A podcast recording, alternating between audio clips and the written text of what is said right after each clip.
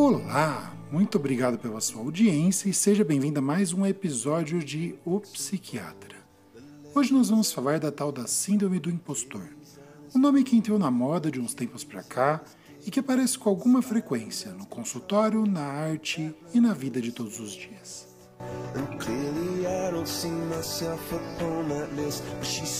Para começar, acho que seria interessante explicar que houve um desacordo entre as autoras proponentes do termo entre a possibilidade de síndrome do impostor ou de experiência do impostor.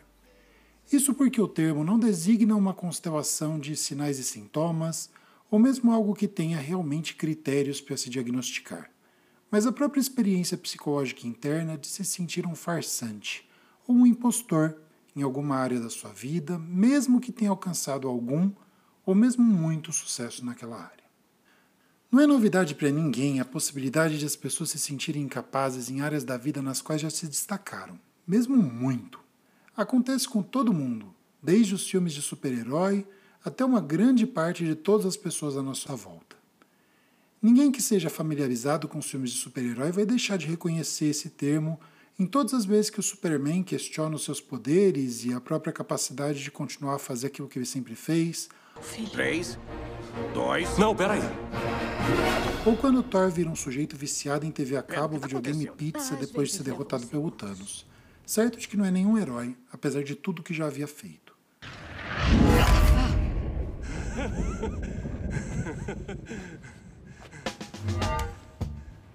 Eu ainda sou digno. Mas isso acontece muito também na vida real.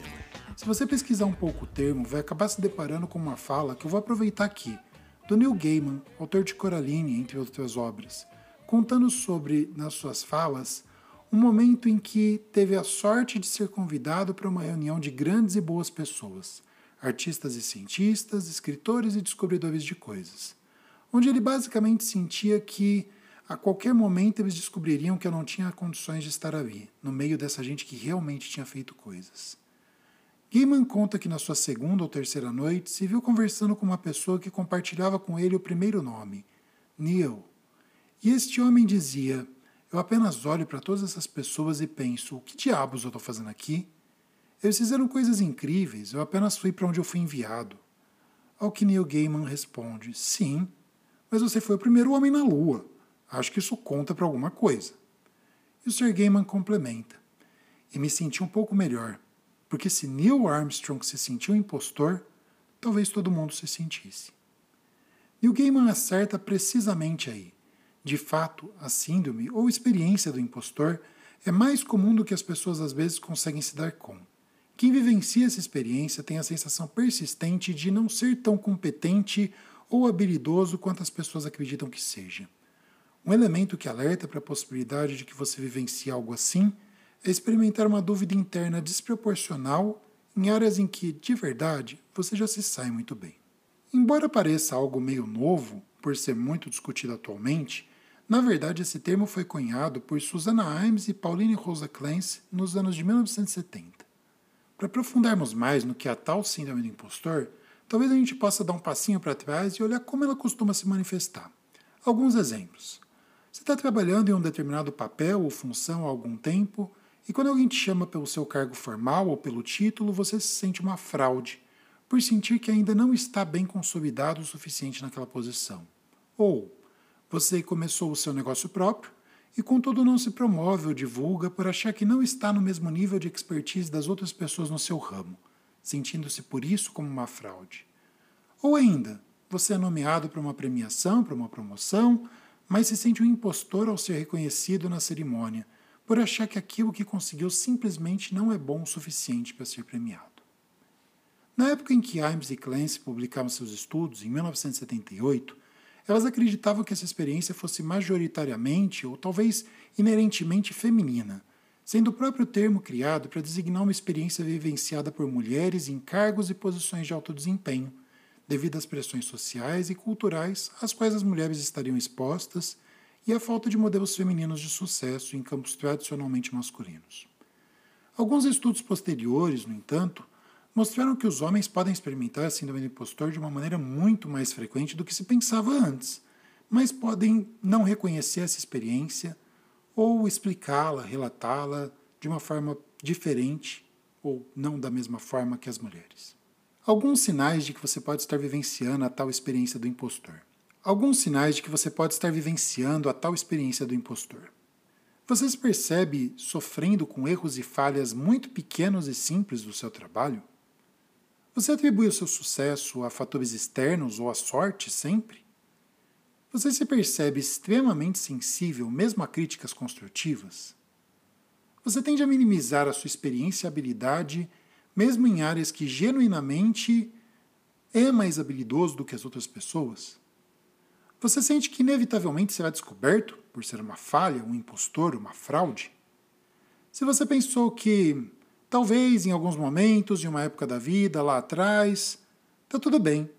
Você é mais uma das pessoas que já vivenciou o que alguns pesquisadores indicam acontecer com cerca de 70% das pessoas. Agora, se tudo isso parece bem real nesse exato momento, pode ser que você seja uma das pessoas lidando com a síndrome do impostor agora, enquanto falamos. E aqui, a grande sugestão inicial é entender e aceitar o que está acontecendo, por mais geral que seja esse conselho. Afinal, vamos pensar aqui. O que faz com que algumas pessoas vivenciem a síndrome do impostor com mais frequência e intensidade? De um ponto de vista individual e psicológico, algumas pesquisas apontam para algumas características de personalidade. Por exemplo, uma baixa autoeficácia. Autoeficácia é a crença de uma pessoa na sua própria habilidade de completar uma tarefa ou atingir uma meta. Ela envolve o quanto a pessoa acredita ser capaz de controlar os próprios comportamentos, influenciar o ambiente à sua volta e se manter motivada na busca dos seus objetivos. As pessoas podem ter uma maior autoeficácia em diferentes áreas da sua vida, como escola, trabalho, relações pessoais ou outras áreas. Seria o caso de estar se cobrando uma autoeficácia em todas as áreas da sua vida? Uma absoluta completude que parece um comercial de margarina ou uma rodada pelos perfis das redes sociais? Outro exemplo de característica de personalidade que influencia essa experiência é o tal do perfeccionismo.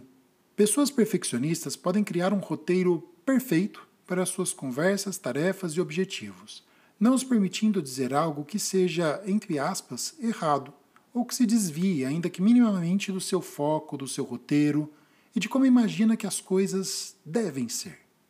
Nesse sentido, é bom lembrar que não existe perfeição na vida ou na natureza e pensar que, na verdade, a busca da perfeição pode causar alguma coisa muito pior na sua vida.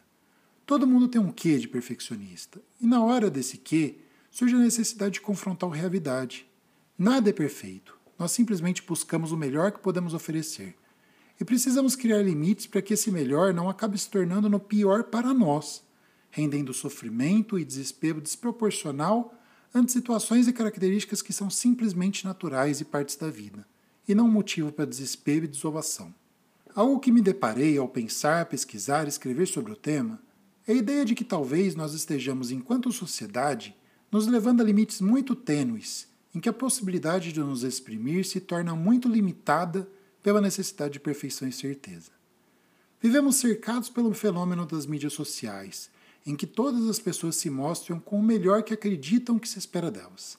Todo mundo vive vidas maravilhosas, cheias de aventura, com todas as características psicológicas mais fantásticas, do equilíbrio emocional de um Buda a serenidade de alguém que está sempre presente em todos os seus momentos, com um grande sorriso e entendendo todas as intempéries da vida como meras dificuldades e um caminho de esplendor e iluminação. Talvez tenhamos chegado a um ponto, enquanto sociedade, em que temos de verdade dificuldades de aprender a lidar com os nossos limites e os limites do outro, e isso pode ser extremamente danoso para a saúde mental de todos os indivíduos. Algumas dicas um pouco práticas se você estiver lidando com a síndrome do impostor. Primeiro, Aceite o sucesso e celebre as realizações. Em vez de minimizar ou desacreditar o seu sucesso, aceite e celebre aquilo que você conquistou. Pode ser difícil no começo, pois é difícil mudar o padrão de como a gente lida com as coisas. E existe uma tendência na própria sociedade judaico-cristã de confundir o ato de celebrar as próprias conquistas e qualidades com arrogância e falta de empatia. Então talvez isso tenha alguns desafios, mas é algo que vale a pena e pode te conduzir para alguma coisa muito boa. Segundo, reconheça seus pensamentos negativos. Pensamentos são pensamentos. Eles não são a máxima expressão da verdade, Eu nem sei se existe uma máxima expressão da verdade. Aliás, sei sim, não existe. Quando esses pensamentos surgirem, quando você perceber com ideias de, de inferioridade, ou de ser uma farsa, ou de não ser bom o bastante, tente desafiar isso. Tente se perguntar: opa, peraí, eu estou falando isso, eu estou pensando nisso, aliás, com base em quais evidências? E será que tem alguma coisa que me mostra o contrário? Terceiro, compartilhe seus sentimentos. Falar com outras pessoas sobre seus sentimentos de fraude pode te ajudar a se sentir menos sozinho e mesmo a receber apoio de outras pessoas que, inclusive, podem te ajudar a ter mais ciência de quem você é, das suas características e da necessidade de reconhecê-las e celebrá-las. Mais do que isso, você pode inclusive descobrir que não é um ET, por se sentir frágil e eventualmente indigno, mas um ser humano, cercado de outros que podem sentir inclusive coisas parecidas. Quarto, Identifique seu valor. Lembre-se de que seu valor não está apenas em suas realizações, mas também em tudo aquilo que você tem, enquanto qualidades pessoais, em quem você é, enquanto indivíduo, enquanto pessoa. Quinto, aceite que o fracasso é normal. Todo mundo falha em algum momento. Aceite que o fracasso faz parte do processo de aprendizado e crescimento, e não significa que você seja um impostor.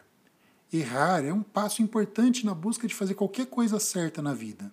Thomas Edison fez alguns milhares de tentativas antes do filamento correto que nos levou à luz elétrica. E todos nós temos os erros como um motor importante para a nossa vida. É assim que a gente aprende a falar, a andar, a escrever, a viver e nos relacionar, e sim, todas as outras coisas. E, enfim, se a síndrome do impostor está afetando significativamente sua vida, considere buscar ajuda profissional de um psicólogo ou psiquiatra eles podem te ajudar a trabalhar as questões subjacentes e desenvolver estratégias para enfrentar essa síndrome do impostor e tudo que pode estar associado a ela. Eu fecho com a conclusão do Neil Gaiman, que afinal me pareceu ótima.